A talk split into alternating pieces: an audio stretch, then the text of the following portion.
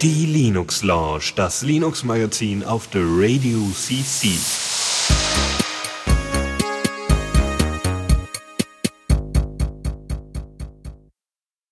Ja, hallo und herzlich willkommen zu einer neuen Folge äh, Linux Lounge oder so mit ja. äh, Dennis.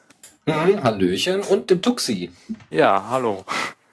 Ja, also ungewohnt, weil ich das hoff, natürlich nicht im Sendeplan steht. nee, ich habe es eingetragen in den Sendeplan.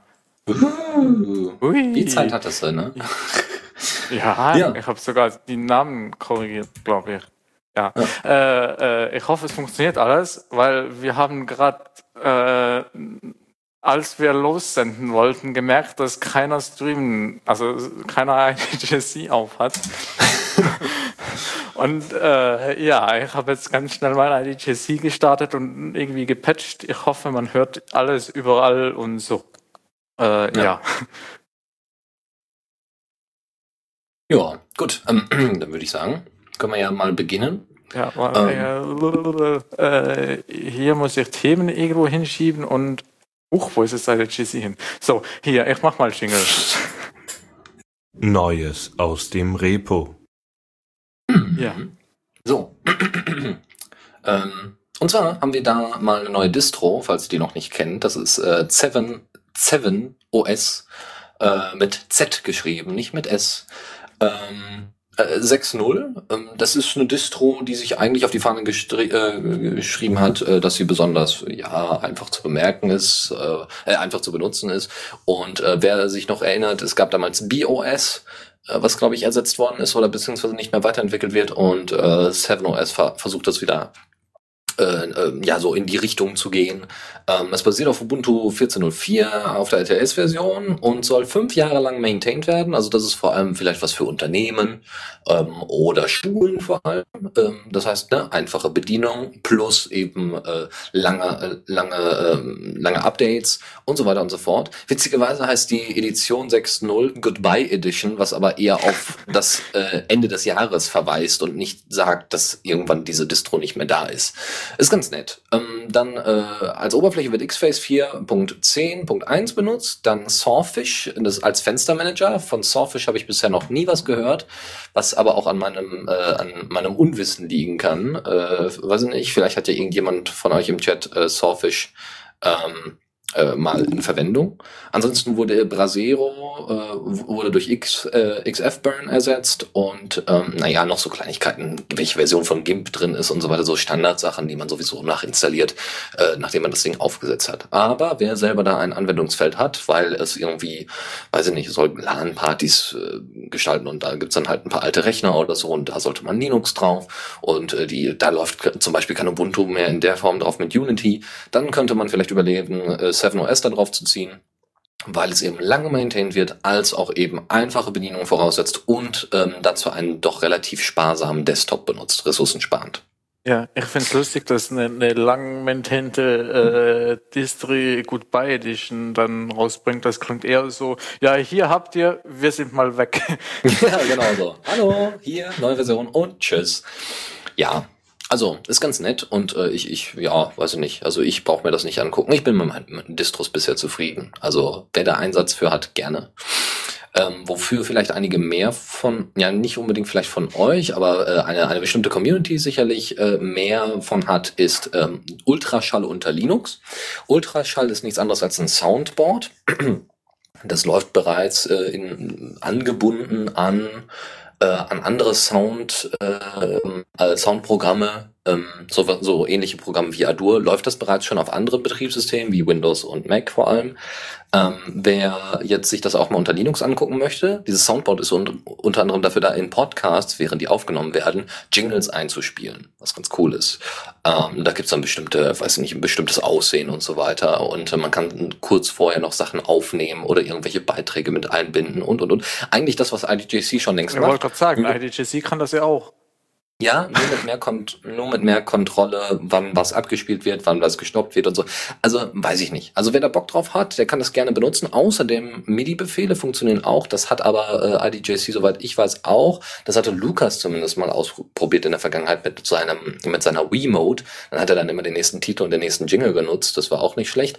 Was aber dazu geführt hat, ähm, dass er da ordentlich rumhacken musste, weil er dann alles irgend, also er musste unfassbare viel, viele Programme miteinander verbinden damit das dann am Ende bei IDJC ankommt. Ja, ist natürlich habe, nicht so schön. Äh, weil ich ja IDJC jetzt irgendwie ein halbes Jahr nicht mehr benutzt habe, habe ich alle Tastenkrüttel wieder vergessen. Hauptsache, du kannst es bedienen und wir kommen durch die Sendung. Ja. Ja. Kriege ich irgendwie äh, hin. Ich habe ja so also, meine Probleme mit Knöpfen, aber. Ja, das ist lieber ein Reißverschluss, wa? äh, es gibt keine Binärdatei für das Programmchen. Das ist auch alles noch eher hingehackt als jetzt wirklich funktional.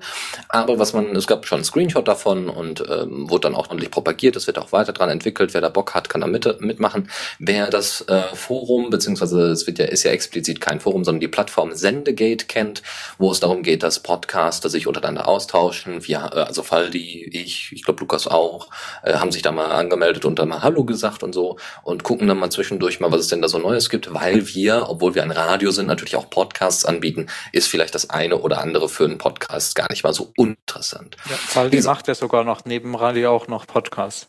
Genau, und zwar den In Stereo Podcast In mit genau. Max zusammen, genau.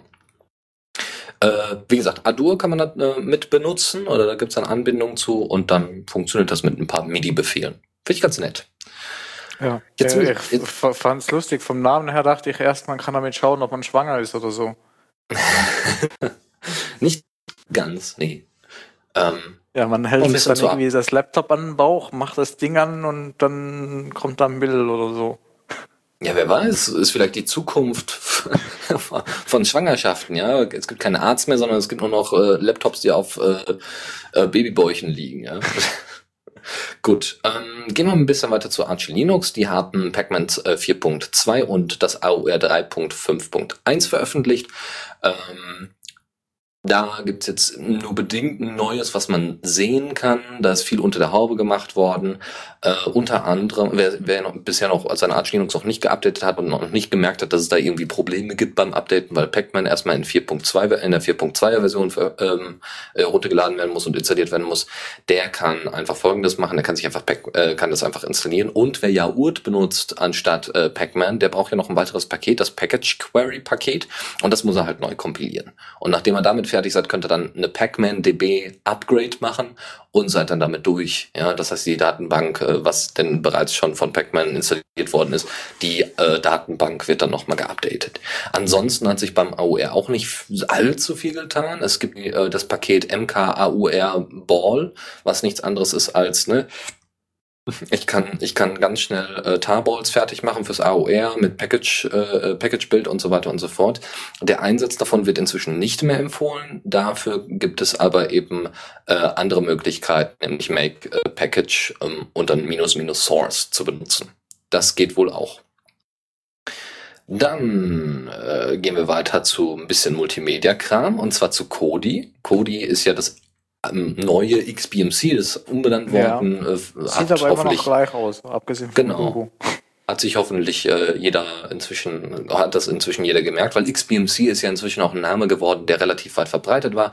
Wenn man so überlegt, dass 2002 äh, das X, der Xbox Media Player äh, veröffentlicht worden ist, 2002, so lange gibt's dieses Projekt schon.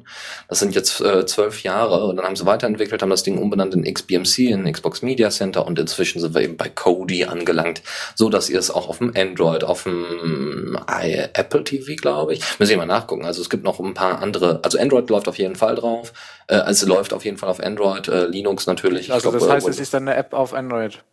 Ja, genau. Und dann kann ich mein Android per HDMI an den Fernseher anschließen? Ja, wenn Oder? du so ein großes Android hast. Nein, es gibt ja ein paar nee, Tablets, die das können. Also mein, mein, mein Handy kann ja HDMI und hat Full HD, das müsste ja Ach so, ja, dann eigentlich. ist ja kein Problem. Ja, dann sollte das eigentlich gehen. Äh, zudem, genau, Fogtux äh, schreibt es gerade richtig, äh, auf, äh, auf Raspberry läuft's auch, genau, obwohl die neue Version Schwierigkeiten damit haben wird, aus folgendem Grund.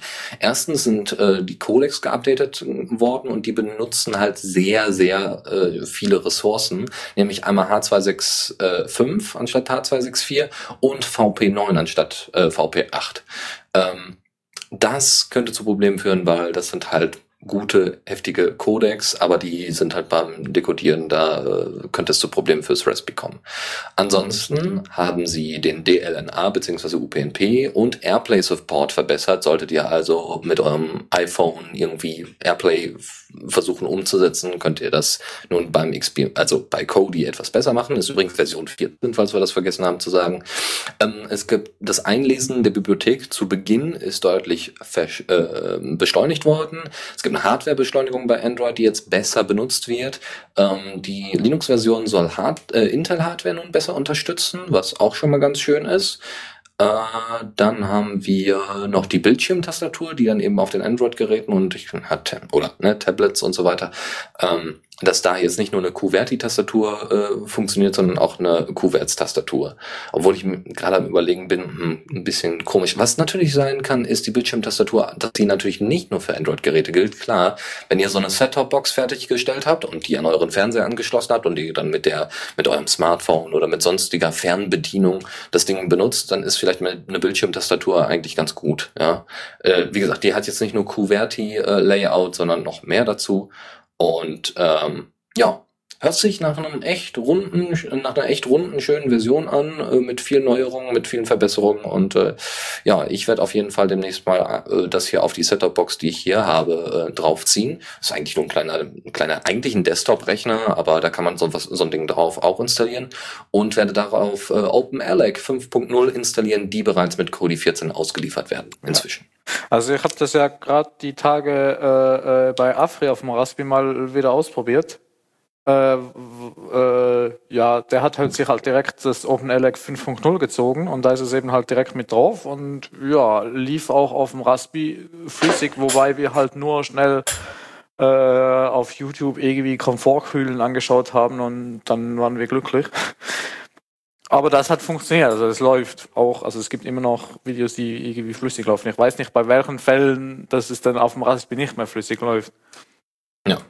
Aber ich habe ja, das halt selbst eher, äh, vor, vor Jahren auch mal auf dem Raspberry ausprobiert und sonst hat sich das immer noch einigermaßen gleich an, angefühlt.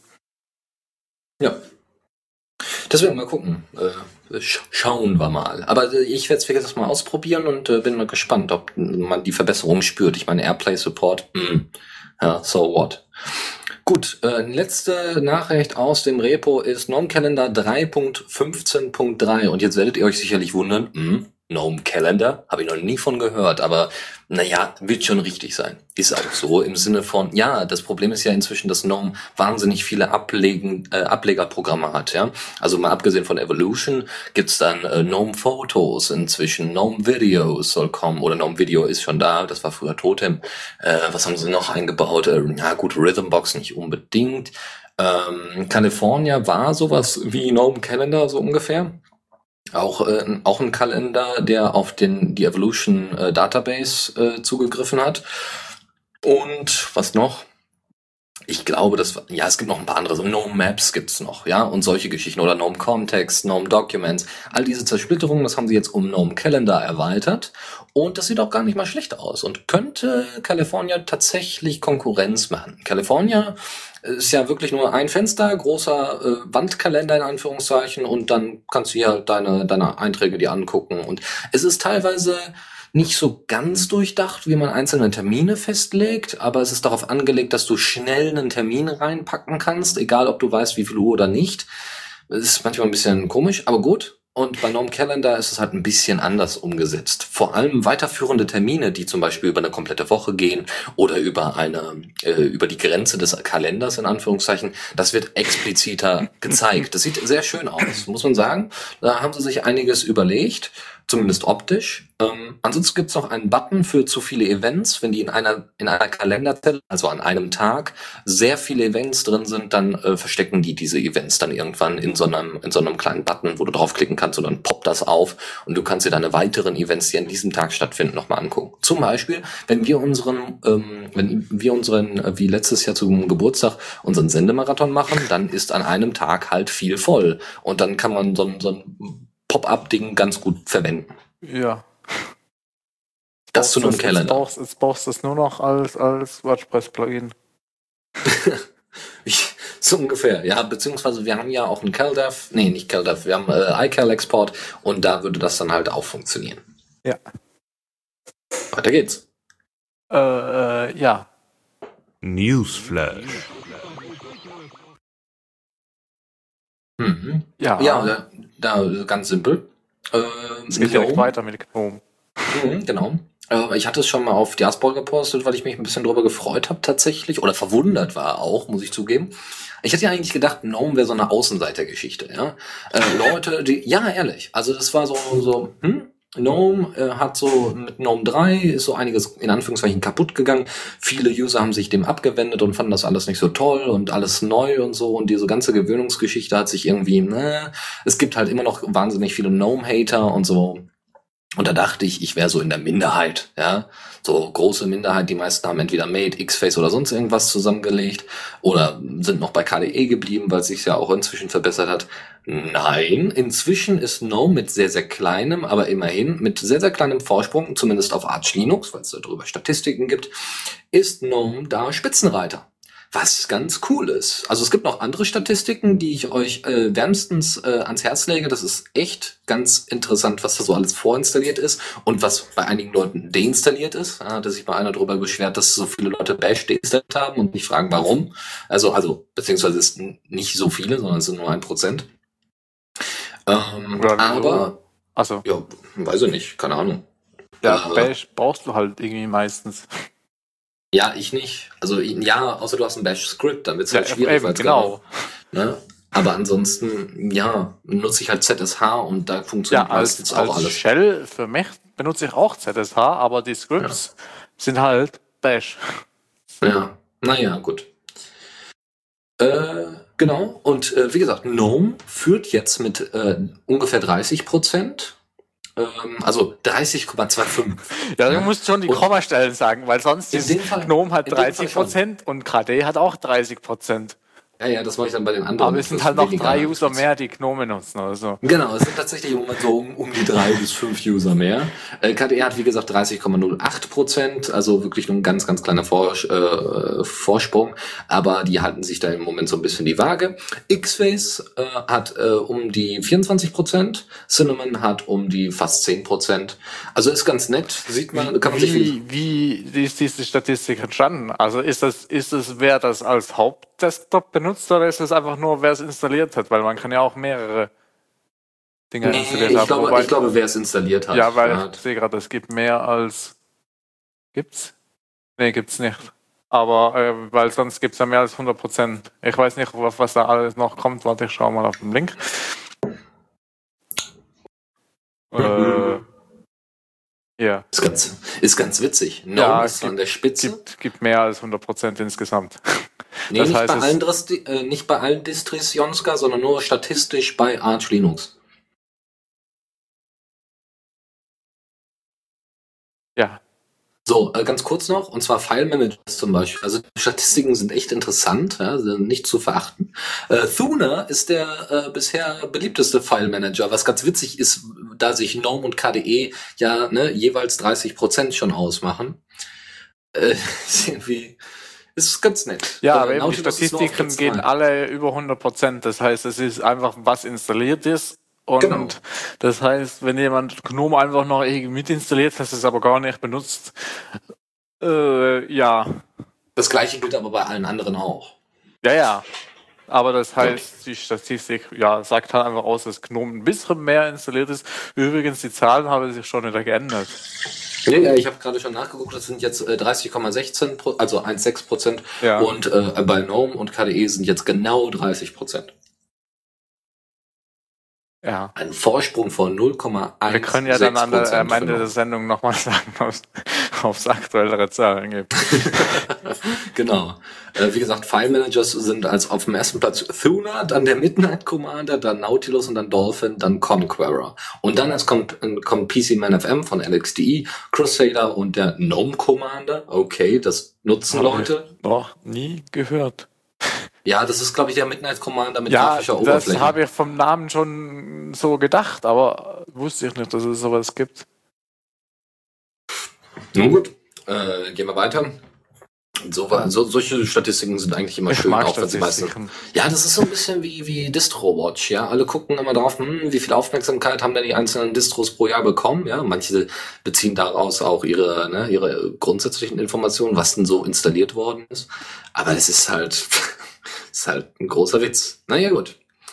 Gehen wir mal ein bisschen in den mobilen Bereich. Äh, wer OnePlus, äh, den chinesischen Hersteller von Mobiltelefonen und Tablets kennt, der äh, ist jetzt schon mal im Vorteil, weil es gab ja Cyanogen Mod, die ähm, eine Lizenz zur Nutzung von Cyanogen Mod an OnePlus ja, das war ja diese, diese äh, also dass, dass du es halt kommerziell einsetzen kannst. Das ist irgendwie so eine professionelle Lizenz. Genau, genau das. Irgendwie und mit Bonus. Genau, und OnePlus hat dann eben das OnePlus One, ne, das, das erste, äh, das, das Smartphone von denen, ich haben sie halt. einfach Two genannt. Jetzt muss jeder two. rechnen. Nee. OnePlus Zero? Naja, ich weiß nicht. Ähm, ist ganz nett. Also, also ist ganz nett, dass Cyanogen Mod mal auf solche Smartphones auch äh, kommt und dann vielleicht so ein bisschen Anführungs, in Anführungszeichen Alternativen zu Linux, äh, zu, zu Android bietet. Äh, witzig ist jetzt, dass OnePlus gesagt hat, nö, wir machen jetzt auch eine Lollipop-ROM. Also hier eine Android 5 äh, ROM haben sie jetzt entwickelt, sind zumindest dabei. Offiziell wird das noch nicht anerkannt, äh, aber äh, die Leute müssen, können halt auf eigene Gefahr das Ding äh, routen und das da drauf ziehen. Ja, und dann funktioniert die Hälfte nicht mehr. Genau. Der, interessant, genau, die Software, wer die Software installiert, steht im Forum, wer die Software installiert, muss unter anderem mit einer instabilen WLAN-Verbindung, einer durchwachsenen Kamera-Performance, Problem mit dem, mit den Funktionsbuttons und Abstürzen rechnen. Ist also noch nicht empfehlenswert. Aber es zeigt, dass es Probleme wohl zwischen OnePlus und Cyanogen gibt. Ja, aber es, es zeigt, dass OnePlus Probleme mit den Leuten von Cyanogen Mod hat. Ja, also das ist auch nicht hübsch. Äh, die Zukunft von Cyanogen OS auf dem OnePlus One bleibt ungewiss, ja, eben weil es diesen Rechtsstreit gibt. Ähm, es gab eine weltweite Lizenz für, für OnePlus, die ist aber nicht exklusiv, ja. Also OnePlus hat eine Lizenz bekommen für Cyanogen Mod weltweit das zu vertreiben, was aber dazu geführt hat, dass sich dann ein weiterer ähm, ein, äh, ein weiterer Vertreiber, ein weiterer Vendor, wie heißen die denn, äh, Produzent von Smartphones, ein indischer Produzent, sich bei Cyanogen Mod gemeldet hat und gesagt hatte, hey, wir hätten auch gerne einen, aber nur für Indien. Und da hat sich dann äh, OnePlus darüber aufgeregt, dass das doch Vertragsbruch wäre und, und, und. Ja, also da gibt's jetzt halt ein bisschen Terz. Gucken wir mal. Deswegen. Wollten die jetzt die einzigen sein, die Cyanogen Dingsbums da installieren kann? Ja, ja, ja, ja. Oh Mann. daneben, aber ja gut, zumindest äh, ne, dementsprechend vertreiben ne? und dann auch die Sachen damit verkaufen, aber weiß ich nicht. Wie gesagt, äh, OnePlus äh, meint, das wäre ein Vertragsbruch. Und dieser, dieser indische Hersteller namens Micromax, äh, der hat exklusive Vertriebsrechte für Indien. Und theoretisch hätte dann Cyanogen Mod ja keine Ach Möglichkeit. So, der hat dann exklusiv für Indien. Genau, für Indien, genau. Okay, das, das, könnte halt das zu Problemen ist das führen. Problem. Genau. Ja, ja, weil einfach bloß, dass der dann auch darf, das ist ja kein Problem, weil es ja nicht exklusiv. Wenn sie dann aber für Indien auch eine Lizenz haben, der jetzt aber eine ex exklusive Lizenz kriegt, ja. dann ist es schon irgendwie, ja, unschön. Irgendwie ne? nicht so ganz durchdacht. Also auf jeden Fall nicht empfehlenswert, diese ROM zu benutzen, aber es zeigt, dass es da auch wieder Krawall gibt, nur äh, weil sich da einige Verkäufer nicht so, äh, ja, Verkäufer nicht so, äh, oder Käufer nicht so ganz sicher sind, was sie denn damit anfangen sollen. Mal gucken. Ja, vielleicht hat sich Cyanogen Mod auch einfach ein bisschen verzettelt. Hm. So, UK, also United Kingdom bzw. Großbritannien, wechselt zum Open Document Format, zu ODF. Das ist erfreulich. Die haben so einen ganzen, die haben so einen ganzen Plan aufgestellt. Ja, wir wollen 1,2 Milliarden Pfund einsparen in unserer Regierung. Und dann haben alle gesagt, yay, einsparen ist total super. Außer ihr privatisiert das Wasser oder die äh, Eisenbahn oder wie auch immer, dann wird's problematisch. Ja, bei euch, in, also du bist ja jetzt gerade nicht in der Schweiz, aber bei euch in, in der Schweiz äh, ja. ist ja bei euch die Bahn äh, nicht privatisiert, sondern die ist vom Staat, oder? Äh, so genau weiß ich das gar nicht, ob es das privatisiert ist oder nicht. Aber es fährt auf jeden Fall. Also, aber genau, die Bahnen kommen meistens pünktlich. Ja, das, das, also, weißt du, Dann es ist, ist alles in Ordnung mit der Bahn. ich habe mir da, also es ist, äh, also es ist ja schon eben die SBB. Ich weiß jetzt nicht, ob die jetzt vom Staat ist oder nicht, aber äh, ja, es fährt alles und alles ist super. Also eigentlich ist es scheißegal. Okay, sehr schön. Äh, Wiki sagt staatlich, schreibt Johnson. Sagt Johnson. Dann, ja, dann ist es staatlich, das ist super. Weißt du Bescheid, ne? Deswegen kommen die auch alle Aber pünktlich. es gibt in der Schweiz auch private Bahnen, glaube ich, und die fahren auch pünktlich. Genau, in Großbritannien ist halt vieles privatisiert worden, aber das ist ein, eigentlich ein anderes Thema, auch für eine andere Sendung. Weiß nicht, vielleicht kriege ich ja mal einen Briten vors Mikro, mal schauen. Es geht hier jetzt darum, dass dieser, äh, wer ist er denn, Clark oder sowas? Nee, Falk. Falk heißt er. Falk äh, ist einer der Beauftragten dafür, dass diese Einsparungen stattfinden und wie das organisiert wird. Und er ist unter anderem jetzt nicht speziell für die IT zuständig, hat aber gesagt, was denn alles verändert wird. Ja, so, so der Organisator. Und er hat gesagt, es sollen mehrere ähm, Staatsbediensteten äh, im, im, in der Öffentlichkeit, soll der um, äh, nee, Staatsbediensteten als auch, in, auch die Öffentlichkeit soll es sehr einfach haben mit dieser Umstellung. Heißt, wenn sie jetzt von Microsoft Office wechseln, soll das nicht nur für die Regierung gelten, sondern es soll natürlich auch gefördert werden, dass die Öffentlichkeit doch eher auf Open Document Format zurückgreift.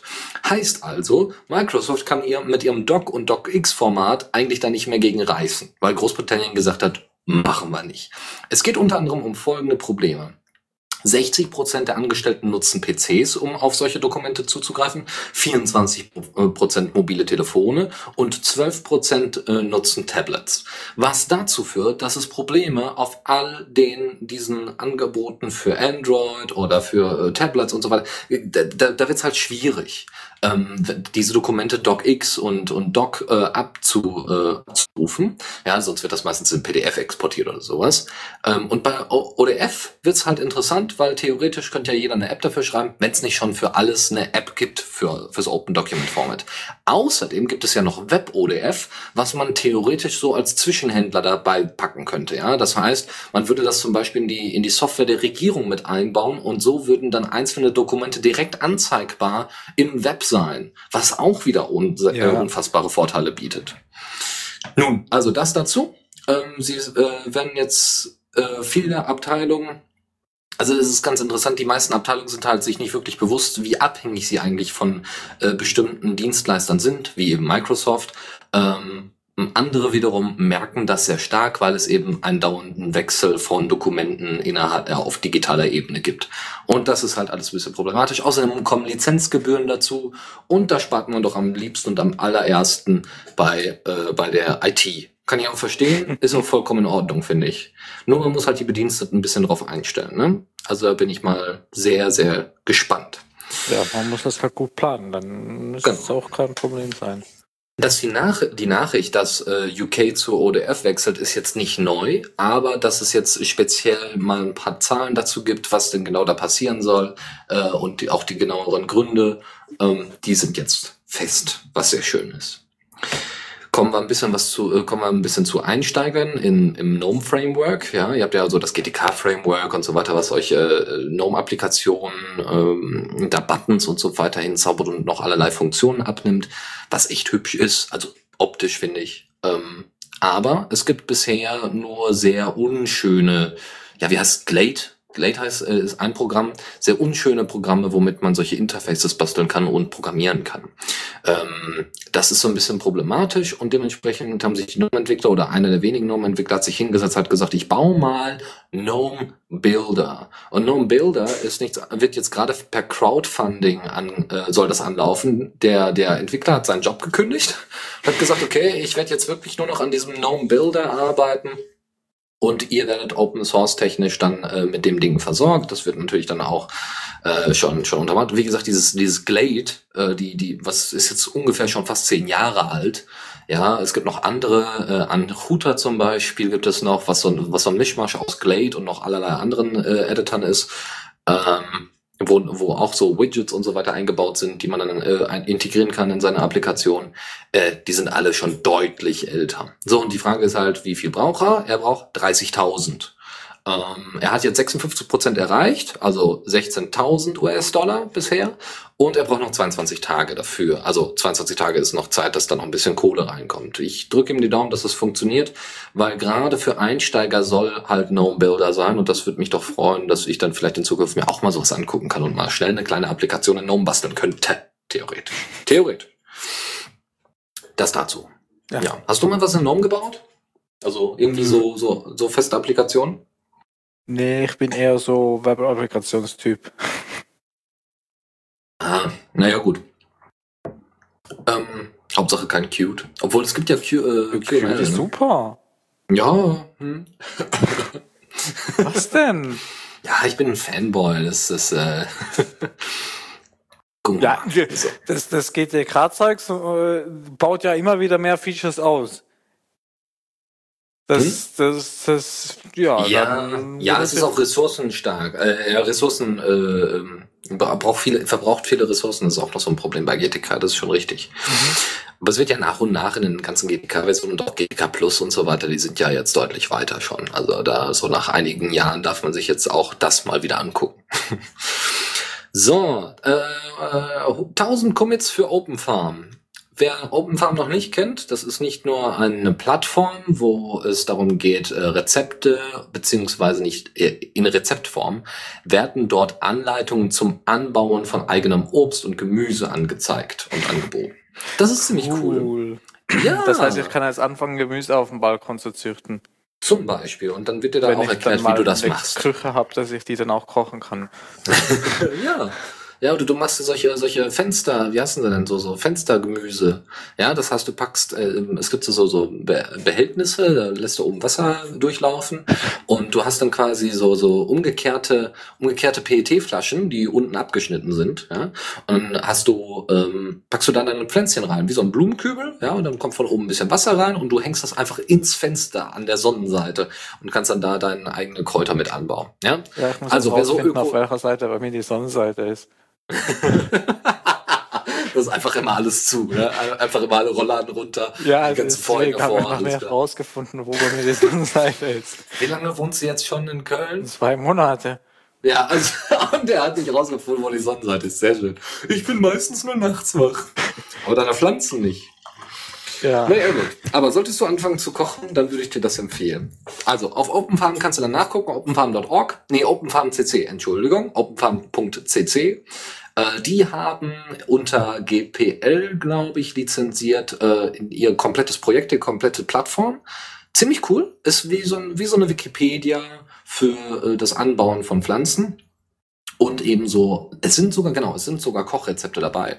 Also wenn ja. ihr schöne Rezepte habt, könnt ihr die. Das ist praktisch da nicht, dass ich da ganz viel Gemüse gezüchtet habe und dann nicht weiß, was ich jetzt damit machen soll. Was ganz schön ist, ist halt, dass die Software auch, äh, dass ihr die Software halt selber aufsetzen könnt. Ja, das heißt, wenn es gibt zum Beispiel bei uns äh, einen Verein, ähm, das ist der Gemeinschaftsgarten Bochum e.V. Die haben ein, die betreiben hier Urban Gardening. Das ist ziemlich cool. Ne? Also wirklich so einfach so so Hochkästen, äh, ähm, Hochbeete heißt es ja genau. Und da pflanzen die einfach Karotten an und Kartoffeln und keine Ahnung und Bärlauch und weiß ich nicht. Ganz toll. Und theoretisch könnte man sowas für die aufsetzen, damit die ihre Rezepte da austauschen können, untereinander, auf Deutsch, ja. Ich weiß nicht, wie das jetzt bei Open Farm aussieht, dass es in Zukunft äh, dafür ausläuft. Jetzt sagst du gerade Frogtux, dass es auch ähm, dass es dafür auch ein Wikibook gibt, da gebe ich dir recht, ja, gibt es, aber das ist leider nicht so ausgefeilt. Außerdem sieht es sich, sich nicht so hübsch aus, muss man dazu sagen. es gibt zwar ein Kochbuch, das ist richtig, aber ein Anbaubuch gibt es nur bedingt, weil es nur ganz, ganz wenige Informationen zu bestimmten äh, Gemüsesorten, äh, Gemüsesorten gibt. Und wenn du so ein einfaches Interface hast, was einfach nur darauf ausgelegt ist, ist das vielleicht für einige andere Leute einfacher. Und ich hoffe mal, dass es irgendwie so äh, in Zukunft dann irgendwelche Exportfunktionen gibt, dass man einfach mal so alle Rezepte locker flockig äh, dann in Wikibook, äh, Wikibook packen kann. Fände ich gar nicht schlecht, weil dann hättest du das Wikibook als auch OpenFarm ordentlich umgesetzt. Ja. Bist du also in Zukunft ein wenig kochen, Tuxi? Erstmal brauche ich eine Küche. Und dann kann ich es mal mit dem Kochen versuchen. Ja, das äh, stimmt schon, ja. Gut. Aber ich habe mir so als Neujahresvorsatz als erstmal Küche vorgenommen. So, so die Kleinigkeiten halt. Ne? Ja, fürs nächste genau So. Genau. also, das äh, war der Newsflash. Ja. Zockerecke. So. Ja. Wer Steam benutzt? Ja. Ja. Ich zum Beispiel. Also, oder ich. Ich ja. inzwischen etwas äh, mehr, weil ich inzwischen Borderlands 2 mir reingetan habe und äh, mein ganzer Hauptrechner nur darauf ausgelegt ist zu zocken. Ehrlich, ist total cool. Ja, ja inzwischen auch weiß. zu streamen, wenn das kann, ne? aber schon cool. Das Streamen habe ich noch nicht ausprobiert. Das kam äh, bei mir mal und dann habe ich geklickt und da ist nichts passiert. Nee, dann ist, dann wurde angezeigt, mein, mein Browser unterstützt es nicht. Und das war das Steam. Also Steam hat gesagt, du kannst hier klicken und hat Steam gesagt, es geht nicht. Aber das haben sie, glaube ich, dann gefixt, aber ich habe es seitdem noch nicht wieder ausprobiert. Aber Mit Streaming meinte ich Radio-Streaming, ja, also IDJC so. und so weiter. Ne? Nee, das, Steam das, kann jetzt auch streamen seit einer Weile. Das weiß ich genau. Aber ja, nur, ich glaube cool. nur von Windows, aber du kannst halt von Linux müsstest du mindestens zuschauen können. Ja. Ansonsten, wenn ihr mal Bock habt, so ein bisschen Schwanzvergleich zu betreiben, ne, wer den geileren Rechner hat, dann könnt ihr das jetzt, weil es gibt jetzt einen FPS-Counter äh, im Steam-Client in der Beta. Äh, FPS heißt Frames per Second, Bilder pro Sekunde und der wird, den könnt ihr bei den meisten Spielen jetzt anticken und sagen, will ich haben und da wird oben links dann angezeigt, so und so äh, viele Frames äh, werden gerade angezeigt pro Sekunde. Was? Was ganz, also war zumindest in der. Ah ja, Show in-game Frames Seconds, ja genau. Okay, dann sehe ich das nächstes Mal bei Zocker. Genau. Das kann halt seine Vorteile haben. Somit könnt ihr halt kontrollieren, okay, auf welchen Mindestvoraussetzungen läuft das denn. Ihr könnt zum Beispiel damit vergleichen, wie schnell, äh, also wie viele Frames sehe ich, wenn ich auf den niedrigsten Einstellungen, Grafikeinstellungen bin und wenn ich auf den höchsten Grafikeinstellungen bin. Ja. Ähm, 30 finde ich immer noch in Ordnung, muss ich sagen. 30 Frames per Second. Wie sieht das bei dir aus, Duxi? Ja, ja, mehr ist natürlich immer besser und so. Natürlich. Aber für, für halt eben, wenn ich irgendwie äh, Streamer oder, oder Let's Plays aufzeichne oder so, schaue ich halt auch, dass mindestens 30 muss halt, weil sonst ist ruckelt. Aber ja. Äh, ja.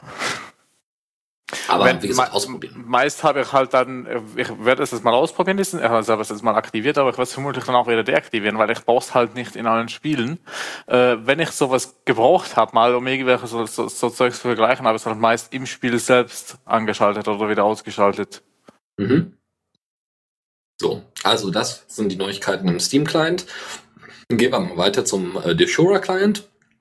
Deshura ist vor kurzem von Bad Juju Games aufgekauft worden.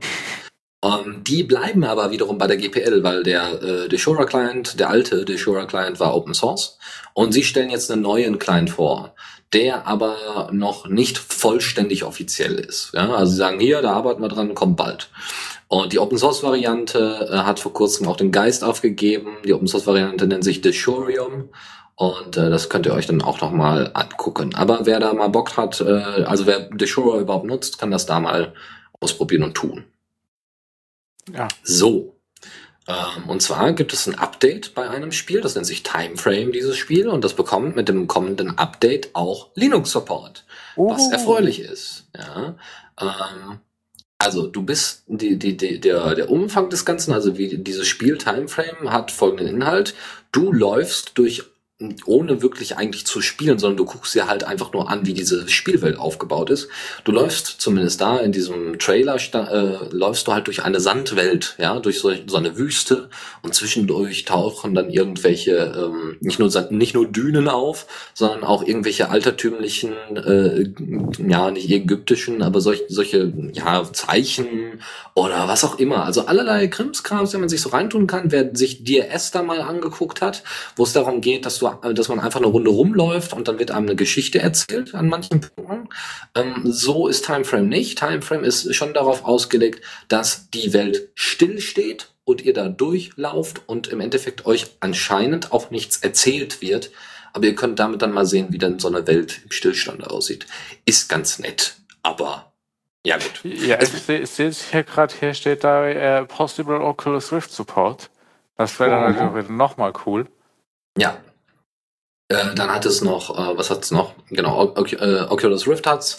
Äh, übrigens ist das Spiel schon auf Steam Greenlight und es braucht noch ein paar Votes, um reinzukommen nee, auf, äh, aufs. Ich wollte nee, gerade, ich wollte gerade voten, aber da steht schon, this game has been greenlit by community. Also ja, cool, die, die dann haben wir das doch so. Perfekt. Ja. ja, die, die News ist auch etwas, naja, nicht etwas älter, aber ist schon, ne, das geht halt schnell. Dieses Internet ist fix. ähm, so, was haben wir noch? Genau, man muss dann irgendwelche, äh, man kann Ruinen, genau, das Wort war das, was ich bräuchte. Ruinen und Artefakte kann man sich angucken. Es gibt einen vollständig dynamischen Soundtrack. Je nachdem, wie ihr euch entscheidet, wo ihr hingeht und so weiter, äh, ändert sich der Soundtrack, was ziemlich cool ist. Und es gibt halt inzwischen mit dem Update auch mehr Möglichkeiten, äh, wo man hingehen kann. Es gibt mehr Sachen zum Angucken, sich zum Entdecken. Und äh, da wünsche ich euch dann einfach mal viel Spaß dabei, wenn ihr das Spiel ausprobieren wollt. So, weiter geht's. Und zwar kommen wir jetzt wieder mal zu alten Spielen und neuen Engines. Ja, also inzwischen ist es ja irgendwie zu, einem, zu einer Art, weiß ich nicht, ähm, zu einer Art äh, pff, Sport geworden, unter Programmierern einfach mal alte Gaming-Engines neu aufzulegen, beziehungsweise überhaupt komplette Engines nachzubilden. Wir hatten schon OpenMW, äh, die das gemacht haben mit Morrowind, Skyrim, nee, nicht Skyrim, äh, Dingens Morrowind. Äh, die machen das zum Beispiel, die sind da ganz groß bei. Ähm, ja, ansonsten gibt's auch andere. Wir hatten, glaube ich, in der letzten letzten äh, Linux Sound auch wieder was vorbereitet dazu. Diesmal gibt es OpenAge. Das ist für Age of Empire 2 eine Open Source Engine, die OpenGL und GLSL benutzt. Äh, für GNU Linux zur Verfügung steht natürlich.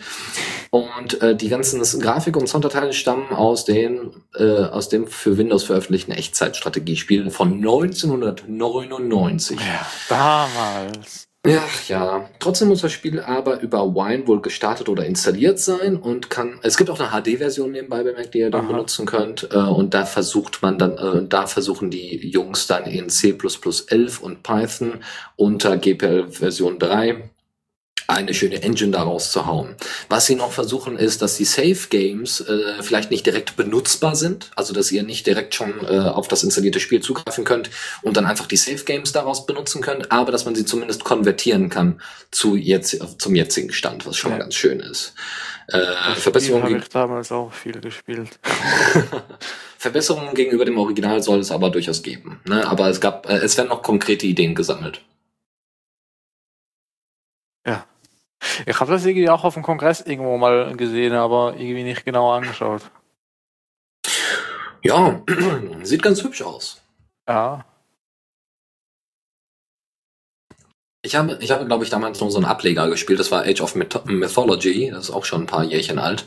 Aber ich fand das total cool, weil du konntest da griechische Götter spielen. Und äh, wer den Troja Alert kennt und wer weiß, dass ich total auf diese ganze griechische, griechischen Sagen und so weiter stehe, ähm, der kann sich nebenbei nicht nur den Troja-Alert mal reintun, sondern, also Podcast nebenbei merkt, äh, sondern einfach auch mal dieses Spiel spielen. Das hat damals unfassbaren Spaß gemacht. Ja, dann je nachdem, wie viele Leute da in deinen Tempel gehen, je nachdem hast du mehr Fähigkeiten und so. Das ist und dann und äh, du als Gott wirst stärker. Das ist echt nicht schlecht. Mhm. Nee, aber wir haben das früher auch irgendwie Ich glaube, das konnte man auch, ich glaube, das war das. Das kann man auch über, über Netzwerke irgendwie spielen. Aber damals war das noch nicht so, dass jeder Rechner einfach sowieso irgendwie am Router hängt und alles miteinander verbunden war. Nein, wir mussten uns dann erst irgendwie so ein gekreuztes Netzwerkkabel äh, kaufen, um zwei Rechner dann halt über außen am Fenster durch miteinander zu verbinden. damit wir dann gegeneinander spielen konnten. Ja. ja.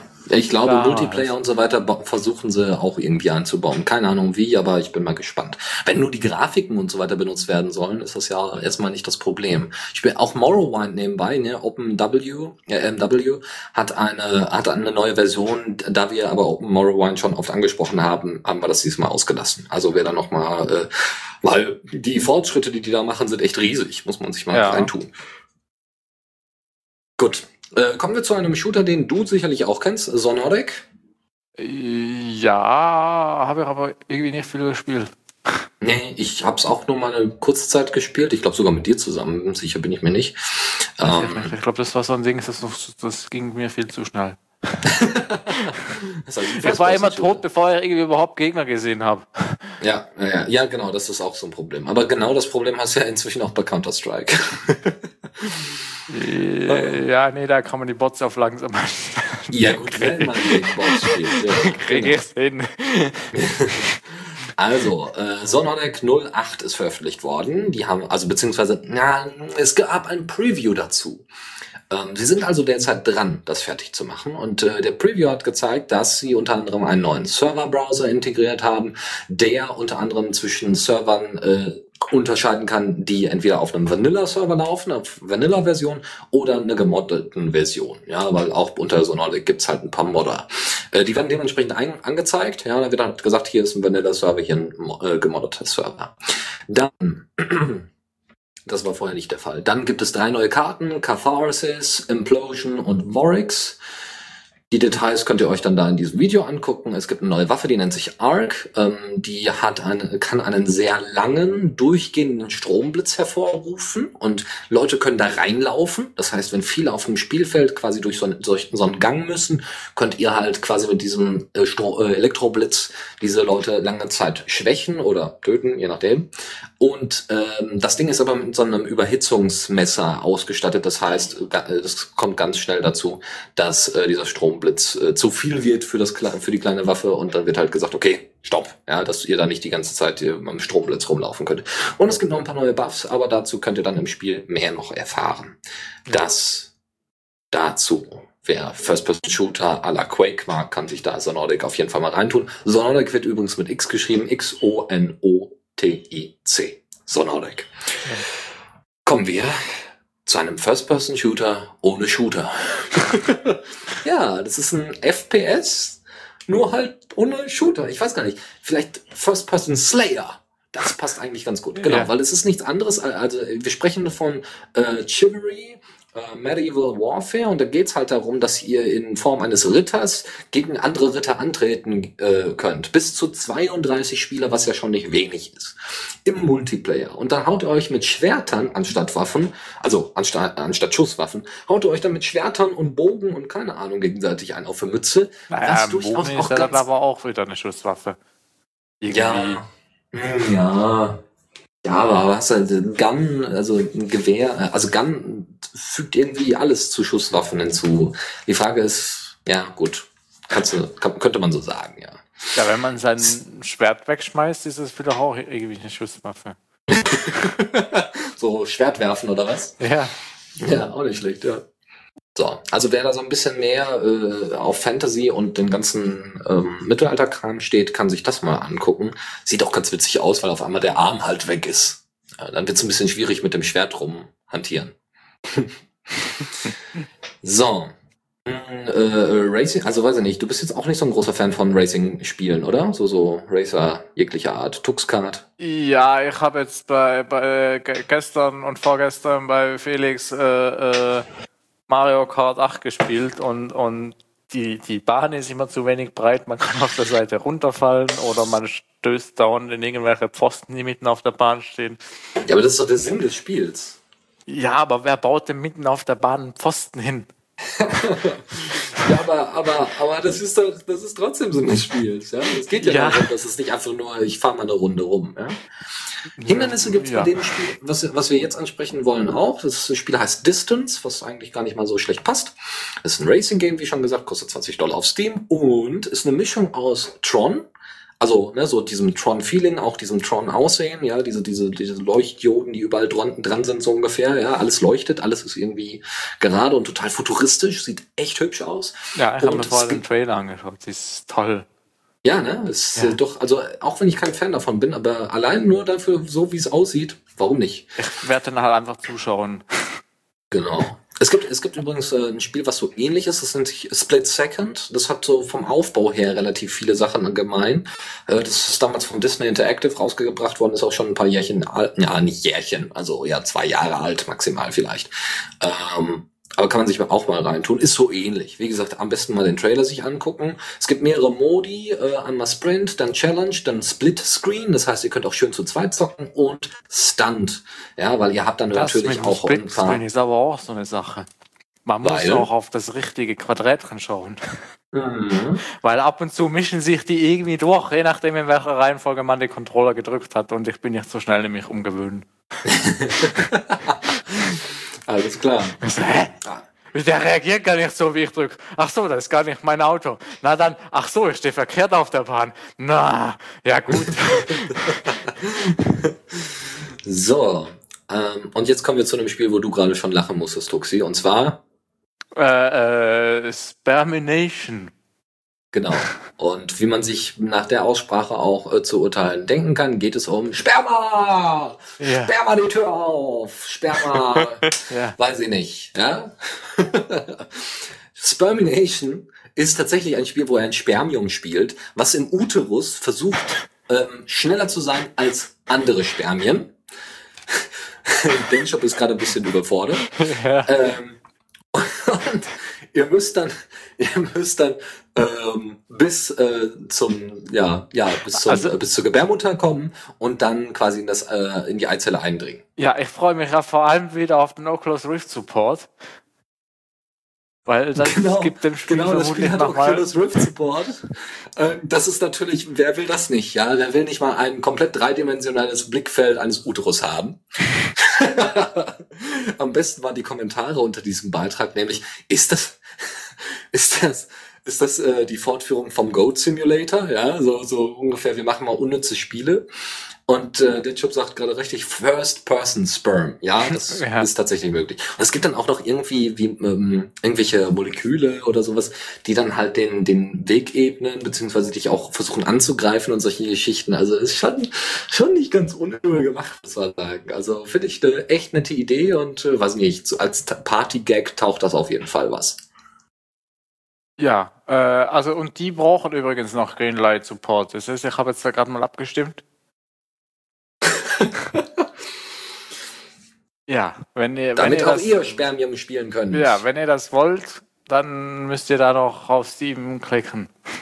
Gibt es da auch den Abortion-Modus? Äh, das könnte interessant werden. Also Abtreibung entgehen oder so. Das heißt, du kannst einfach in die andere Richtung. Das so, raus vom Ziel. Ich habe jetzt keine Lust mehr, falls wieder raus. Ja, so, so. Spiel abbrechen. Das könnte, genau. Und die Demo hat dann noch ein Kondom drauf, genau. Das ist genau so ist es. Nee, ist schon schön. Gut, wir können gerne weitermachen. Ja, äh, ach so, ja. Kommando der Woche. Das wird ganz kurz. Und zwar ist es Slap. Ich glaube, wir haben es sogar schon mal vorgestellt, ist aber nicht schlimm, ja, aber sowas zu promoten ist nicht immer ja, schlecht. Wenn ihr es schon mal vorgestellt habt, habe ich es nicht mitgekriegt. Ja, genau, ist auch, wie gesagt, ist auch nicht so schlimm, äh, weil es gibt einfach manche Software, die darf auch gerne öfters mal. Wir sprechen ja auch oft öfters GNOME an, ja, egal ob es eine neue GNOME-Version gibt oder wie auch immer. Wir sprechen grundsätzlich öfters mal GNOME an und da darf man gerne auch mal dieselbe Software öfters mal erwähnen, ja. Äh, Kommando der Woche ist Slap. Das ist ein Sublime textartiger Terminal Editor. Das hört sich natürlich super an, weil Buzzwords kenne ich halt. also Sublime Text ist ein sehr beliebter Editor auf, äh, auf Mac OS X ähm, und es gab da auch mehrere Open Source Anwendungen, also Open Source äh, äh Portierungen mal von oder ähnliche Geschichten. Ich glaube, Lime Text ist einer davon. Und wer da keinen Bock drauf hat, der kann das halt im Terminal machen, nämlich mit Slap ausführen, ausprobieren. Viel Spaß. Ach so, äh, Denshop hat gerade gesagt, Sublime ist äh, Cross-Plattform. Ich dachte, immer Sublime wäre ähm, äh, wäre nur für Windows und äh, Dingens äh, ähm, Mac OS X. Ja, anscheinend Ja, und äh, Denshop sagt gerade, äh, äh, TextMate ist einer, äh, der benutzt wird äh, und Atom äh, unter den OS X-Lern. Atom war doch dieses von GitHub. GitHub. Genau. Ja. Gut, damit sind wir fertig. Äh, ja. Tipps und Tricks. Und da haben wir Soundhelix. Äh, ja. Ach so, ja. Ja, genau. Das war's. Nee, mehr nicht. Wir haben nicht mehr zu sagen. Nein, Soundhelix nee. ist ganz cool. Das ist eine, ein eigenes Portal, also nicht nur ein Portal, sondern auch eine dazugehörige Software auf soundhelix.com. Könnt ihr euch da mal ein paar Sachen angucken. Das ist ein Java-Framework, äh, das aus Algorithmen ähm, einfach so äh, randomisierte Musik generiert äh, auf MIDI-Basis. Ja, es ist echt nicht ganz unübel. Ja. Äh, das ist also, äh, und es gibt auch echt ein paar coole Titel. Also ihr könnt da euch mal so ein paar Beispiele reintun. Wie gesagt, das ist ein Framework, also müsst ihr ein bisschen was drumrum bauen. Aber das ist echt nicht schlecht. Das, das hört sich echt gut an und da kann man auch einige Titel gleich schauen. Vor allem, die Frage ist eigentlich, hat jemand daran Urheberrecht, wenn er das mit Algorithmen generiert? Das Theoretisch ja nicht. Ich habe ich hab mir jetzt nur gerade überlegt, ob unsere Server ähm, unsere Server äh, Lautsprecher dran haben, ob wir dann das irgendwie in den Shop einbauen können und dann irgendwie aus, aus dem Kundenverhalten irgendwie Musik generieren können. Ja, das wäre eigentlich ganz cool. Wenn einer dauernd Kondome einkauft, äh, äh, dann ist das doch gar kein Problem. Dann machst du irgendwie so ganz laszive Musik, die sie so im Hintergrund spielen lässt. So, warum nicht, ne? Ja, aber in MIDI hört sich das nicht so erotisch an. Naja, gut. Äh, dann wollen wir noch ein äh, Plugin für Firefox ein bisschen bewerben. Das ist Request Policy. Äh, unter anderem, das Ding hat noch ganz, ganz viele andere Features. Ein großes Feature von diesem Add-on ist vor allem Sicherheit grundsätzlich. Aber in dem Fall geht es um Cross-Site-Requests. Wenn ihr zum Beispiel auf Diaspora seid und dort ein Bild von einer anderen Seite einbindet, führt das normalerweise dazu, dass das angezeigt wird. Bei Request Policy sagen sie aber, das ist aber normalerweise nicht so gut, wenn auf einmal man äh, andere Webseiten besucht. Ja, ähm, man kann natürlich da auch White, äh, White Sites und so weiter, so, so eine Whitelist einstellen und sowas. Aber diese Cross-Site-Requests, äh, ähm, die gibt's halt sehr stark. Vor allem irgendwelche Tracker benutzen das sehr, sehr gerne. Und das ist ganz interessant. Wenn ich bin mal mit diesem äh, Request Policy auf die Indiegogo-Seite oder auf die Kickstarter-Seite gegangen. Es wurden halt keine Grafiken mehr angezeigt. So von wegen, das ist alles von extern.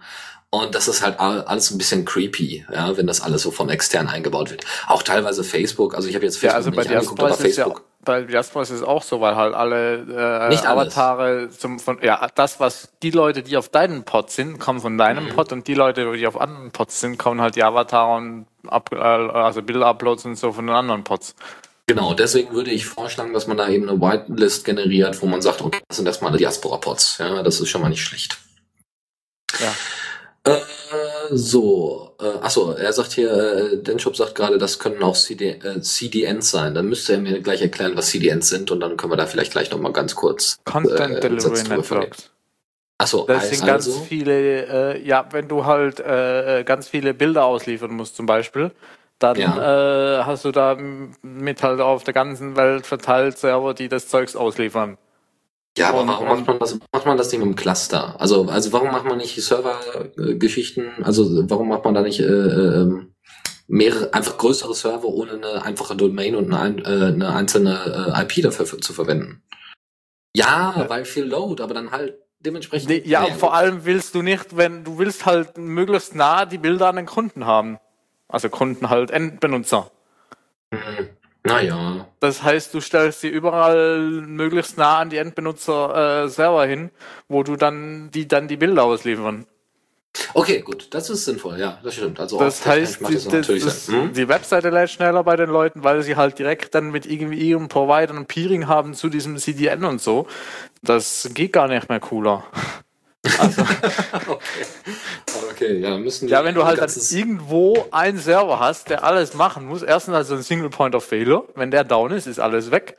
Ja, das stimmt natürlich. Äh, äh, und eben, alle müssen von überall auf der Welt dahin erstmal hinkommen. Und je nachdem, wo du gerade bist, äh, ja, dauert das halt. Also bei einem, wenn, wenn du irgendwie eine lokale irgendwas hast, also halt eine Webseite, die auf Deutschland zum Beispiel konzentriert ist, macht es vielleicht eher wenig Sinn, aber halt ja, ja Webseiten, die global laufen, genau, äh, ja. Äh, die, die, da macht das sehr wohl Sinn.